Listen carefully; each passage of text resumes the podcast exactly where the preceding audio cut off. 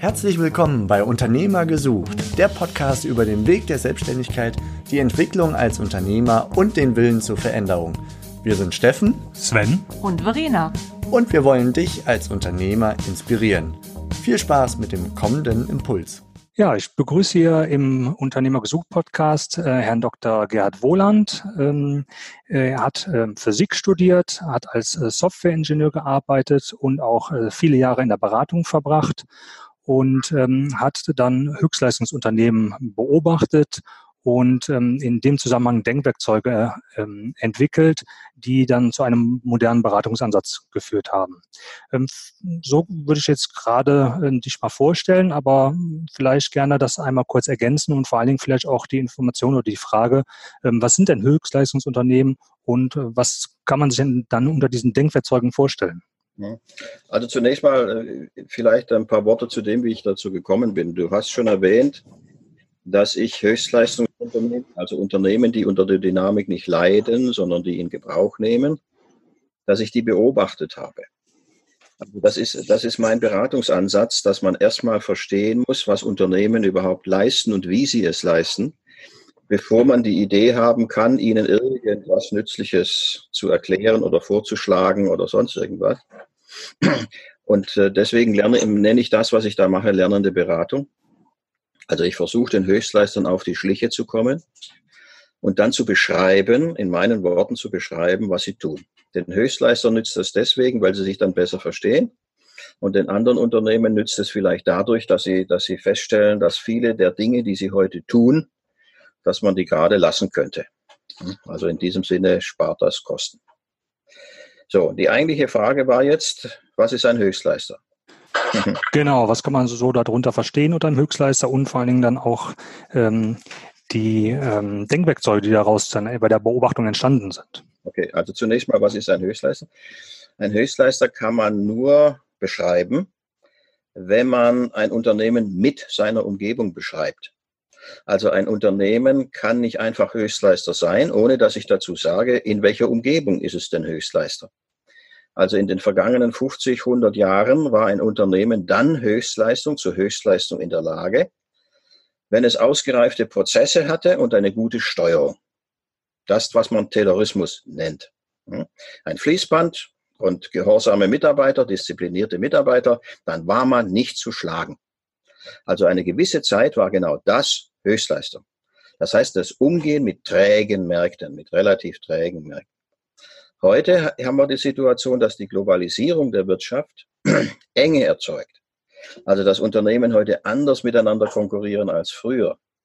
Früher haben sie damit konkurriert, dass sie ein Produkt entwickelt haben und dann geschaut haben, ob man das verkaufen kann oder nicht. Heute müssen sie sich wesentlich früher durch gegenseitige Beobachtung versuchen zu stören. Also was hat mein Konkurrent vor? Was muss ich tun, damit das nicht funktioniert? Und dieses Belästigen mit Ideen, das schafft die Dynamik, das schafft Überraschungen. Es kommt also heute nicht mehr darauf an, dass man irgendwie einen wissensbasierten Prozess zum Laufen bringt, sondern wie lange brauche ich als Unternehmen, um auf etwas zu reagieren, was hat niemand kommen sehen können. Eine Überraschung. Und das einzige Mittel, was Unternehmen zur Verfügung haben, um auf Überraschungen zu reagieren, sind die eigenen Talente. Also Leute. Ich kann mich methodisch auf eine Überraschung nicht vorbereiten, weil Methoden beziehen sich ja nur auf Probleme, die ich kenne. Und wenn ein Problem auftaucht, was ich nicht kenne und sonst auch niemand, kann es dafür keine Methode geben. Das heißt, die eigentliche Veränderung ist außen passiert, in den Märkten. Und die Unternehmen müssen darauf reagieren. Und die, die Reaktion, die notwendige Reaktion der Unternehmen darauf ist wesentlich tiefer, als man allgemein vermutet. Es ist die Umstellung vom Wie, wie macht man etwas richtig, zum Wer von uns könnte es schaffen. Du sagtest gerade, ähm, dass die Globalisierung, ähm, unter diesem Begriff verstehen wir das Verändern der Umwelt, in dem sich ein Unternehmen bewegt, dass das dazu geführt hat, dass die Komplexität gesteigert wurde, beziehungsweise dass die Märkte kleiner geworden sind. Das ist erstmal, aus meiner Sicht hört sich das erstmal ähm, genau andersrum an. Globalisierung, es erweitert sich, es wird größer, ich habe neue Märkte. Ich würde jetzt genau das Gegenteil darunter verstehen zunächst. Ja, ich habe nicht gesagt, die Märkte sind kleiner, sondern enger. Enger. Ja, das heißt, es gibt keinen Platz mehr auf der Erde, und das ist zum ersten Mal in der Geschichte der Wirtschaft so, Es gibt keinen Platz mehr auf der Erde, wo ich als Unternehmen meine Ruhe hätte. Egal mit welcher Innovation ich auf welchem Markt erscheine, ich habe nur wenige Monate, dann habe ich auch einen Konkurrenten. Und das ist Globalisierung. Natürlich wird Globalisierung mit Weite, mit Internationalität und so weiter verbunden. Mag ja sein. Ja. Aber der Effekt auf die Organisation eines Unternehmens ist, dass die Dynamik, die Komplexität zunimmt, weil es eng geworden ist. Die Erdoberfläche als Raum für Wirtschaft ist voll. Wie früher, als es noch die Manufaktur gab, da war der Markt auch eng, aber nur deswegen, weil die Transportkosten halt hoch waren. Heute ist es der gleiche Effekt, ist wieder eng, aber aus einem anderen Grund. Und deswegen müssen heute sich Unternehmen haupt, wenn sie Konkurrenzkraft entwickeln wollen, müssen sie sich darauf einstellen, mit Überraschungen umzugehen und nicht billige Prozesse zu, zu äh, kreieren. Das kann heute jeder. Das weiß man, wie das geht. Aber wie kommt man zu einer Idee? Das weiß man nicht, wie das geht. Dafür gibt es keine Prozesse und keine Methoden. Und da ist jetzt genau dieses, was, was du gerade gesagt hattest, es gibt keine Methoden dafür, obwohl es oft ähm, suggeriert wird. Ne? Das heißt, äh, ich setze mich mit, mit 15 Leuten zusammen, äh, mache Brainstorming und dann kommt dann schon eine gute Idee dabei raus. Aber das ist es, glaube ich, nicht, was damit gemeint ist. Das kann sein, dass da eine Idee dabei rauskommt, aber immer nur dann, wenn ein zufällig ein Talent dabei sitzt. Ja, das kann natürlich immer sein. Aber wenn kein Talent dabei sitzt, also ein Mensch, dem, dem äh, üblicherweise was einfällt, dann kann ich Brainstorming machen bis zur Vergasung, da passiert nichts.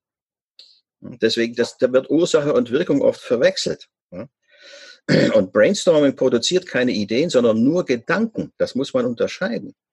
Also das, was das Hirn produziert, wenn ich ihm eine Aufgabe stelle, nicht wenn ich ihm ein Problem gebe, wenn ich ihm eine Aufgabe stelle, sind Gedanken. Und Gedanken sind erst dann Ideen, wenn sich die Gedanken auf ein Problem beziehen. Und deswegen muss ich immer erst ein Problem haben, bevor ich eine Idee haben kann. Und in, in Brainstorming-Sitzungen wird oft so gemacht, da stellt man eine Aufgabe. Also irgendein Chef sagt, ich hätte gern das und das gelöst. Ja. Der Unterschied zwischen Aufgabe und Problem ist, bei der Aufgabe kann ich mit dem Aufgabengeber, also dem Mächtigen, immer verhandeln und sagen, muss das jetzt so sein? Kann das nicht ein bisschen auch so und so sein? Ne? Und dann kann der äh, freundlich sein, wenn er gute Laune hat und guten Tag sagt, na okay, das wird schon reichen. Ne? Wenn ich aber ein Problem habe, das heißt einen Zustand, eine Situation, die ich nicht lassen kann, wie sie ist, weil sonst Schaden entsteht, habe ich keinen Diskussionspartner. Mein Diskussionspartner wäre der Markt, aber mit dem kann man nicht diskutieren. Sondern der stellt Bedingungen, entweder du kriegst das so und so hin, dann darfst du mitspielen, oder du kriegst es nicht hin, dann kannst du nicht mitspielen. Fertig. Da, für mich, also das heißt, dann findet man Talente nicht, indem ich Aufgaben vergebe und ähm, schaue, ob die gut oder schlecht oder komplett oder nur halb gelöst werden, sondern ich muss ein Problem in den Raum stellen und schauen, wer packt sich das und wer löst dieses Problem. Du musst ein Problem zeigen. Nur die Schwierigkeit beim Problem zeigen ist, dass viele Unternehmen, besonders konservative klassische Unternehmen, ihre Probleme gar nicht beschreiben können. Denn ein Konzern zum Beispiel hat eine so hochdiplomatische Sprache, dort ist sehr genau festgelegt, wann darf man was, wie sagen und was bedeutet es, wenn man das und das sagt. Unter diesen Bedingungen kann man die Wahrheit nicht sagen. Das heißt, wenn ein, ein, ein Konzernchef mir sagt, er hat das und das Problem, dann nehme ich das freundlich zur Kenntnis, sage ihm aber, dass das nicht sein kann. Wir müssen das Problem, was er natürlich im Gefühl hat, vermutet, ja, müssen wir erst transformieren. Das heißt, wir müssen es in eine Sprache übersetzen, wo man das Problem tatsächlich verstehen kann. Und zwar möglichst viele im Unternehmen verstehen können. Das ist das Problem. Und erst dann kann sich ein Talent provoziert fühlen und sagen, gib her, das ist meins, ich kann sowas. Und ähm, das wäre dann auch genau die einzige oder eine der Möglichkeiten oder eine Möglichkeit, wie man Talente ähm, entdecken kann in seinem Unternehmen. Das heißt, ähm, wie man Personen oder Menschen finden kann oder beobachten kann, wie sie ähm, genau auf diese komplexen äh, Situationen ähm, reagieren können. Das heißt, ich muss ja, wenn ich äh, komplexe Pro Probleme habe, muss ich ja Personen finden, die sich dieser komplexen Probleme annehmen. Und das kann ich nur tun, indem ich diese Probleme transformiere in eine Sprache, die möglichst viele verstehen und sich eine Person, ein Mensch oder mehrere diesem Problem annehmen. Ja, ich kenne keine andere Möglichkeit. Es geht nur so. Weil ich ja dem Talent nicht ansehen kann, dass es bezogen auf ein Problem ein Talent ist. Ja, sondern ich muss ihm einen, ein, ein Problem geben und dann muss ich beobachten, was passiert. Wird das Problem kleiner, bleibt es wie es ist oder wird es größer? Hm? Das heißt, derjenige, der, der ein Problem darstellt und, und versucht zu provozieren, hat immer noch die Verantwortung, dass er, wenn sich jemand meldet und sagt, das ist mein Problem, ich will das machen, dann muss er immer noch entscheiden, ist das nur ein Angeber? Will der sich einfach wichtig machen? Oder hat er eine Chance? Und wenn der Chef der Meinung ist, der hat eine Chance, ich habe das Gefühl, der hat eine Chance, ne, dann ist die nächste Frage, was brauchst du, um erfolgreich zu sein? Also ich kann einem Talent dann nicht mehr sagen wollen, was es tun soll, sondern ich muss ihn fragen, was brauchst du? Ne? Und, und dieses, dieses, dieses richtige Gefühl, der hat eine Chance und der nicht, das ist auch ein Talent. Das heißt, wenn ich Talente einsetzen will, muss ich selbst eins sein. Und dann sagen viele, oh, dann sind wir verloren. Bei, uns habe ich noch keine Talente gesehen.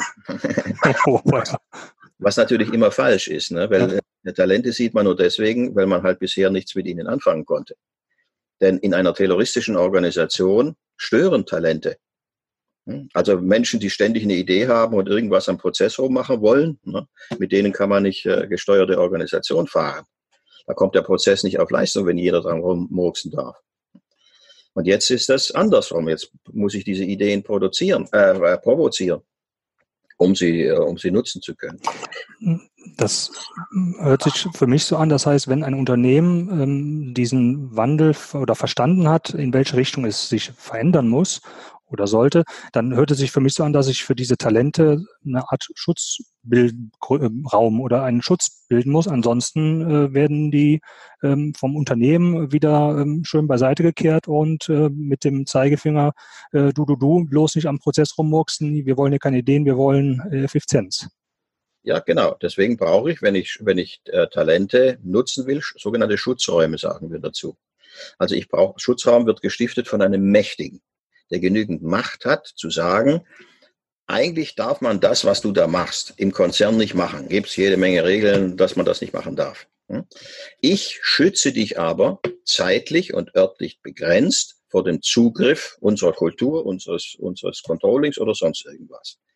Hm? Und nur wenn dieser Mächtige bereit ist, dieses Risiko einzugehen, kann man in einem normalen Konzern Höchstleistungsinseln wachsen lassen. Und jeder Konzern heute, der noch lebt und noch nicht untergegangen ist, hat solche Höchstleistungsinseln. Viele Konzernchefs sagen zu mir, also das mag sein, dort und dort, aber bei uns gibt es das nicht. Wir haben keine Höchstleistungsinsel. Dann sage ich, dass, dass die vornehmste Disziplin, die eine Höchstleistungsinsel entwickeln muss, damit sie überhaupt zum Funktionieren kommt, ist, sie muss sich verstecken. Denn wenn man sie sieht, wird sie entsorgt. Sofort. Und deswegen ist eine Höchstleisterinsel immer am, sehr gut versteckt. Und eine Höchstleisterinsel in einem Unternehmen zu finden, das geht nur, wenn man sich Ansehen erarbeitet, sodass Vertrauen entsteht, sodass die in der Höchstleistungsinsel wissen, okay, dem kann man es erzählen. Der verrät uns nicht, sondern der hilft uns. Dann erfährt man, dass eine Höchstleistungsinsel existiert, vorher nicht. Das heißt, das, das ein wichtiges Element eines Talents ist es dann nicht nur das Problem ähm, sich anzunehmen und es versuchen zu lösen, sondern auch ähm, im Grunde andere Menschen davon zu überzeugen, für sein Problem, was er sich angenommen hat, äh, mit ähm, dran zu arbeiten. Also er muss auch eine Art Teams dann bilden, um diese Höchstleistungsinsel entstehen lassen zu können. Ein Talent, was man heute gebrauchen kann in, in, in dynamik-robuster Umgebung, sind immer auch kommunikative Talente. Also ein Talent, was nicht einge, kommunikativ nicht eingehängt ist in die Kultur des Unternehmens, kann ich nicht gebrauchen. Deswegen ist die Frage, wenn ich ein, eine Problemtransformation gemacht habe und einer meldet sich und sagt, das ist mein Problem, sowas kann ich, ist die nächste Frage, bist du alleine oder hast du Kumpels, mit denen zusammen du dieses Risiko der Problemlösung eingehen kannst? Und wenn er sagen muss, nö, ich bin alleine, ich, die anderen sind alle doof, die, die mag ich nicht und so weiter, dann kann man, dann kann man ihn nicht gebrauchen. Denn alleine ist ein Talent, ja, besser wie nichts, klar, mag sein, ja, aber es gibt nicht viele Probleme, die einzelne Talente lösen können. Es sind immer Teams. Und Talent ist immer, das erste Talent ne, ist immer jemand, der Teams stiften kann. Ja, der so viel Ansehen hat, dass er Leute um sich herum hat, die fragen, darf ich mitmachen, Fritz? Ich habe gehört, du hast ein Projekt übernommen. Ne? Das letzte, was du gemacht hast, war saumäßig spannend. Ne? Kann ich wieder dabei sein? Das ist ein Talent. Siehst du oder hast du vielleicht schon festgestellt, irgendwelche Möglichkeiten, wie man genau diese Personen obwohl sie sich natürlich verstecken müssen oder diese Höchstleisterinseln, obwohl sie sich, ähm, ja, ich sag mal, getarnt unter der Oberfläche sein müssen, wie man sie vielleicht trotzdem sehen kann oder wie man das erkennen kann, dass dort jemand ist, der ein Team gestiftet hat oder der, zu dem die ähm, Menschen aufsehen und ähm, dem sie folgen würden. Da muss ich jetzt in aller Bescheidenheit sagen, ich kann das. das wäre dann Erfahrung. Ich habe natürlich immer junge Leute, die sagen, kannst du mir das nicht beibringen? Ich will das auch. Dann sage ich, ja, geh halt mal mit. Ne? Und, und wenn du dann irgendwas entdeckst, was andere nicht entdecken, okay, dann hast du es jetzt rausgefunden, wie du das machen musst. So wie ich das mache, kann ich dir zwar erzählen, das wird dir aber nichts nützen. Hm? Zum Beispiel, also Beispiel, ich mache immer verkettete Gespräche. Das heißt, ich, ich äh, rede mit Leuten und sage ihnen, ich werde jetzt aufmerksam zuhören, aber ich werde sie nicht ernst nehmen. Ich werde versuchen, durch sie hindurchzuschauen also was ist, was ist das Gemeinsame an verschiedenen Mitarbeitern, mit denen ich spreche? Und das Gemeinsame ist dann die Kultur. So mache ich das. Aber ich habe eine Kollegin, die macht das anders. Die setzt sich in die nächstbeste Kaffeeküche und quatscht mit jedem, der da reinkommt. Zwei, drei Tage lang. Und wenn es eine zweite Kaffeeküche ist, dann setzt sie sich dort auch rein. Ne? Und nach einer Woche weiß sie, besser als jeder andere im Unternehmen, wie der Laden tatsächlich läuft. Das kann ich mir gut vorstellen. wenn, ihn das, wenn, wenn jemand das interessiert, ne, diese, diese Hinterbühne nenne ich das, ne, die, die wichtigen Sachen, die man nicht sieht, mit dem eigenen Gefühl äh, äh, deutlich zu machen, da muss man seinen eigenen Weg finden. Man muss sein eigenes Talent entdecken und dann einsetzen. Das ist wahrscheinlich auch, das ist auch genau der Unterschied zwischen Wissen und Können. Wissen kann ich jemandem sagen, pass auf, ich weiß, es wird A, B, C, D, E gemacht, aber wie ich, wenn ich etwas kann, bin ich ganz schwer in der Lage, jemandem das überhaupt zu, zu vermitteln, wie ich, warum ich das kann, was ich getan habe, um das Wir sagen, äh, zu können. Wissen, Wissen ist kommunizierbar, Können nicht. Ja, ich kann zwar versuchen, mein eigenes Können zu beschreiben, aber das ist immer mehr oder weniger albern. Das eigene Können ist mir vom Bewusstsein her nicht zugänglich. Ich weiß nur, ich kann etwas, das können die meisten anderen nicht. Aber ich kann nicht sagen, warum. Also fragen Sie mal einen, einen Schauspieler oder einen Klavierspieler, wie, wie geht das, dass man Klavier spielt und hinterher ist Applaus? Was soll der arme Kerl dann sagen? Ja. Wird er irgendwas erzählen, aber das wird ihm überhaupt nichts nützen. Hm? Das führt nicht dazu, dass wenn Sie Klavier spielen, hinterher auch Applaus ist. Und das ist das Problem bei Talenten. Deswegen sind die auch so schwer sichtbar zu machen, weil ein Talent, wenn ein, wenn ein Mensch auf Basis seines Talentes arbeiten darf, wenn er, wenn er Bedingungen hat, wo er sein Talent einsetzen kann, dann ist ja das, was er auf Basis seines Talents tut, für ihn nicht als Anstrengung bemerkbar. Talent ist ja genau das, was ihm leicht fällt und allen anderen schwer fällt. Hm? Das heißt, wenn man ein Talent fragt, warum bist denn du mit deinem Projekt immer so erfolgreich und die anderen nicht, dann sagt das Talent meistens, ich habe damit nichts zu tun. Das sind die Leute. Das sind tolle Leute, die ich in meinem Projekt habe. Ne? Denen müsste man ein Bein stellen, damit sie nicht erfolgreich sind. Aber ich habe damit nichts zu tun. Er weiß nicht, dass er dadurch, dass er ist, wie er ist, diese Leute anzieht. Und dass er die Fähigkeit hat, diese Leute bei allen Schwierigkeiten im Projekt bei der Stange zu halten. Das merkt er nicht. Das macht er auch nicht, sondern er ist so. Und er hat diese Wirkung auf andere Menschen. Und deswegen sind die Talente beim Entdecken von Talenten nie hilfreich. Das ist dann auch etwas, wenn ich äh, dann für mein Projekt oder für mein Unternehmen nach Menschen suche, die meine Probleme oder die Probleme meines Unternehmens lösen sollen, ähm, hört sich so für mich an, gar nicht herauszufinden anhand der eines Lebenslauf oder eines Bewerbungsschreibens, ob das äh, einer ist, der tatsächlich am Schluss ähm, genau zu diesen in der Lage ist, nämlich ähm, ein Team zu stiften, beziehungsweise so eine Höchstleistungsinsel äh, zu erzeugen. Ja, weil, weil das, was das Talent tut, ist immer konkret. Das kann ich vorher gar nicht wissen. Wie stiftet denn der Fritz ein Team? Ja. Jedes Mal, wenn der Fritz ein Team stiftet, muss er es ja anders machen, denn er, Team stiften heißt ja mit konkreten Menschen eine, eine, eine Situation zu schaffen, wo die ein Problem teilen. Und das hängt davon ab, ja, wer ist denn in diesem Team? Ist die Emma mit dabei? Ja oder nein? Und wenn sie dabei ist, ist es leichter und wenn sie nicht dabei ist, ist es schwerer oder umgekehrt. Das heißt, das, was das, das Talent in einem Projekt tatsächlich macht, ist immer konkret. In jedem Projekt wieder was anderes. Und deswegen kann ich das nicht vorher feststellen wollen. Ich weiß ja gar nicht, was soll ich dann da suchen gehen an diesem Menschen.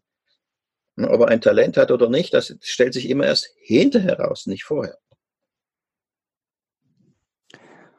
Und wenn ich jetzt dann so, oder mein Unternehmen oder in der Lage ist, oder wenn, wenn ich diese Höchstleisterinsel ähm, schütze, beziehungsweise diese Talente, die ein Team stiften können, ähm, schütze, zeitlich, örtlich begrenzt, dann werde ich zu einem, äh, habe ich jetzt so verstanden, dann werde ich zu einem Marktteilnehmer, der genau in Zeiten der Globalisierung am anderen Ende der Welt äh, ein anderes Unternehmen äh, mit dem Finger in die Augen piekst und äh, ihnen ähm, im Grunde sozusagen wehtut oder zu einer Reaktion ähm, Dynamik heißt ja immer, Dynamik robust heißt ja immer, ich produziere genügend Überraschungen, um meinen Konkurrenten auf die Nerven zu gehen.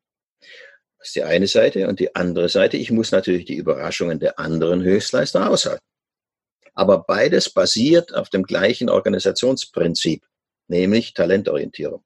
Für beides brauche ich Talente, um Überraschungen zu produzieren und auf Überraschungen konstruktiv zu reagieren. Ist eigentlich das Gleiche. Und das ist ein Höchstleister, ein, ein Unternehmen, der, was das kann, genau das. Mhm. Ja.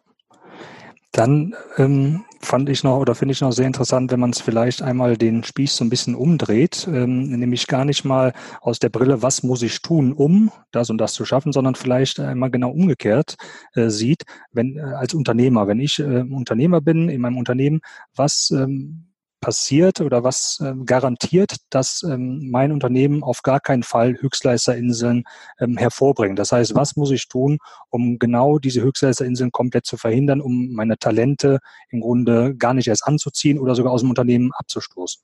Wenn ein Unternehmen das könnte, wäre es schon tot. Also diese Überlegung muss man nicht machen. Ne?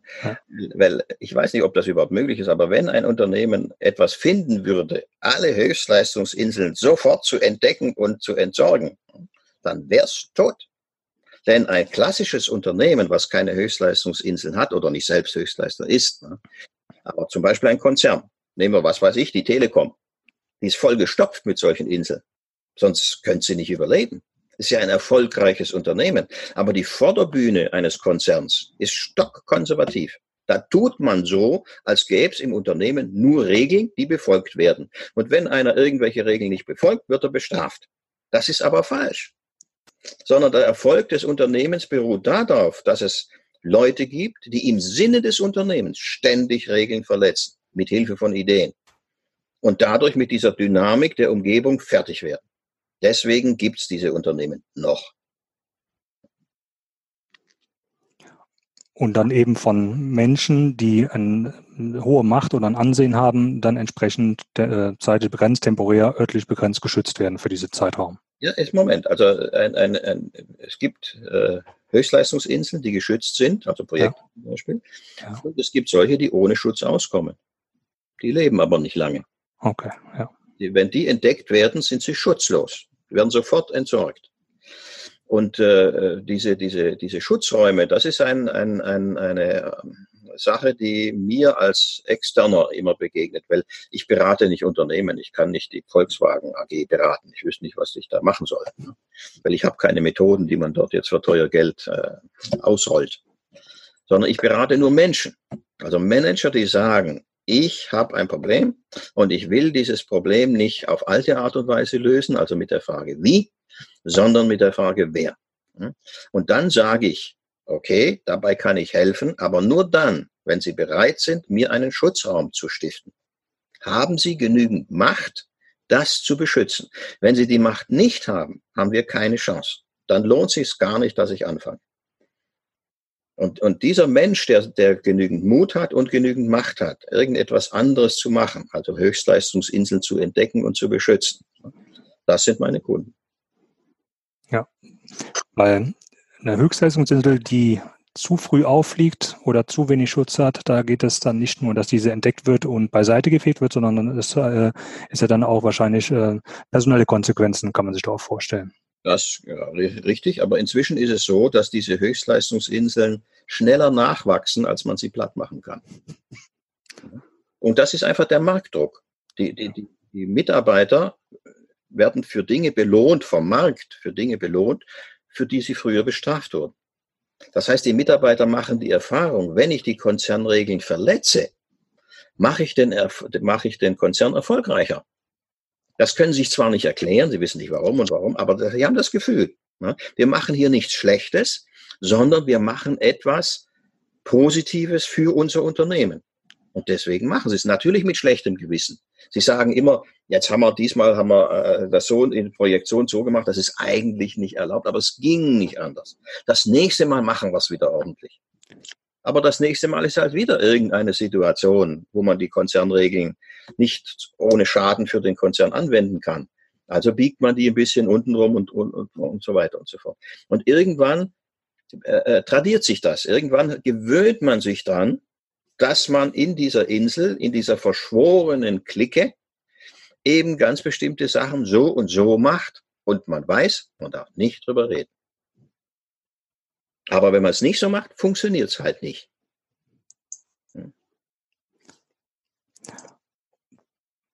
Und ähm, das, das heißt, ähm, wie du gerade sagtest, diese Höchstleisterinseln, auch wenn sie entdeckt werden ähm, und ähm, beiseite gefegt werden oder ähm, geschlossen werden oder wie man es auch nennen will, in funktionierenden Unternehmen, in Unternehmen, die erfolgreich sind in der in, in, im heutigen ähm, Marktumfeld, äh, wachsen diese schneller nach, als sie entdeckt werden können und ähm, ja, geschlossen werden können. Wenn das nicht der Fall ist, geht das Unternehmen unter. Also von jedem Unternehmen, was erfolgreich unterwegs ist, und da, da gibt es ja jede Menge Konzerne, die sind zwar stockkonservativ und, und, und unansehnlich und, und so, aber erfolgreich die haben den Bauch voll solcher Inseln, klar. Super. Ich würde es vielleicht gerade aus meinem Verständnis, so wie ich es ähm, jetzt verstanden habe, noch ganz kurz zusammenfassen. Ähm, nämlich, ich habe es jetzt so verstanden, ein dynamikrobustes Unternehmen ist auf der Seite, auf der einen Seite in der Lage, Dynamik, die vom Markt kommt, auszuhalten und auf der anderen Seite auch darauf zu reagieren, beziehungsweise selber Dynamik zu erzeugen und in dem Markt abzugeben. So habe ich es verstanden. Und das Ganze tut sie nicht aus dem Verständnis des Wies, also wie tue ich etwas mit Wissen, mit neuem Aneignen von Wissen, mit dem Zukauf von Wissen, sondern mit dem Wer, mit dem Können. Wer macht das, wer kümmert sich darum, wer nimmt sich diesem Problem an und wer liefert im Grunde diese Komplexität in den Markt hinein. Und das Ganze kann durch diese Höchstleisterinsel entstehen, die im Grunde von einem Talent gestiftet werden, wobei ich nicht sagen kann, von Anfang an, wer ist ein Talent, beziehungsweise das Talent weiß ich noch nicht mal selber. Ich kann es eigentlich nur sehen, wenn ich ein Problem ganz klar benenne, es ähm, so beschreibe, dass es möglichst jeder verstehen kann und sich dann diese Talente diesem Problem annehmen. Und ähm, dann optimalerweise kein Schwätze ist, sondern wirklich es ist tatsächlich ein Talent. Und dafür sollte ich als Unternehmer selber auch ein Talent besitzen, diese Talente zu finden und ja. zu schützen. Nur eine kleine Ergänzung. Ja. Es ist ein Unterschied zwischen Höchstleister, Insel und Projekt. Also Projekt ist ein bewusster Vorgang. Ich habe ein Problem und wie löse ich das? Äh, dann entstehen Projekte und dann muss ich Talente provozieren, dann muss ich Problemtransformation machen und so weiter. Und die Höchstleistungsinsel, die entstehen aber völlig unbewusst. Da hat einer ein Problem und überlegt sich verflixt nochmal, wie kriege ich denn die Kuh vom Eis? Und dann merkt er, alleine ist nichts, da ist doch der Kumpel sowieso mit dem zusammen, den frage ich mal und dann tun sich sie zusammen, dann kommt noch einer dazu, noch einer dazu und dann Höchstleisterinsel. Die entsteht nicht durch Aktivitäten von irgendjemand, sondern die entstehen dadurch, dass eben Probleme heute anders sind wie früher. Und Mitarbeiter natürlich immer intelligent genug sind, zu merken, so geht's und so geht's nicht. Hm? Und dann nehmen sie halt das, was geht. Und das ist meistens eine Regelverletzung des Konzerns. Super. Ja, danke dir für diese Ergänzung. Ich fand es ein sehr, sehr spannendes Thema. Also ich ähm, bin begeistert von deinen Videos, die ich im Internet äh, finden konnte. Ich will es vielleicht ganz kurz mal nochmal ansprechen und sagen, was wir auch in die Shownotes ähm, packen werden. Ähm, es gibt ein sehr, sehr interessantes ähm, Video. Da warst du eingeladen bei den Future äh, Leadership Camp 2013 und hattest über die Herausforderungen in der heutigen Unternehmensführung gesprochen. Und so bin ich überhaupt erstmal auf dich aufmerksam geworden. Vor Monaten hat ein sehr guter Freund von mir diesen Link damals geschickt und äh, seitdem ähm, durchsuche ich das Internet nach Videos von dir und das werden wir natürlich alles in die Shownotes packen. Auch ähm, natürlich eine Verlinkung ähm, zu äh, dynamikrobust.com und ich möchte mich herzlich bei dir bedanken. Sehr, sehr spannendes Thema. Es war natürlich jetzt erstmal nur ein Anstoß, ähm, um vertieft reinzugehen. Aber in den Shownotes könnt ihr auf jeden Fall mehr dazu finden. Vielen Dank, Gerd. Nichts zu danken. Bis dann. Das war die heutige Podcast-Episode von Unternehmer-gesucht.com, die Plattform für Gründungsmöglichkeiten oder Firmenübernahmen aus deiner Region. Wenn dir dieser Impuls gefallen hat, freuen wir uns über deine positive Bewertung auf iTunes. Wir wünschen dir viel Erfolg bei deinen unternehmerischen Vorhaben und sagen bis bald, gerne zur nächsten Episode.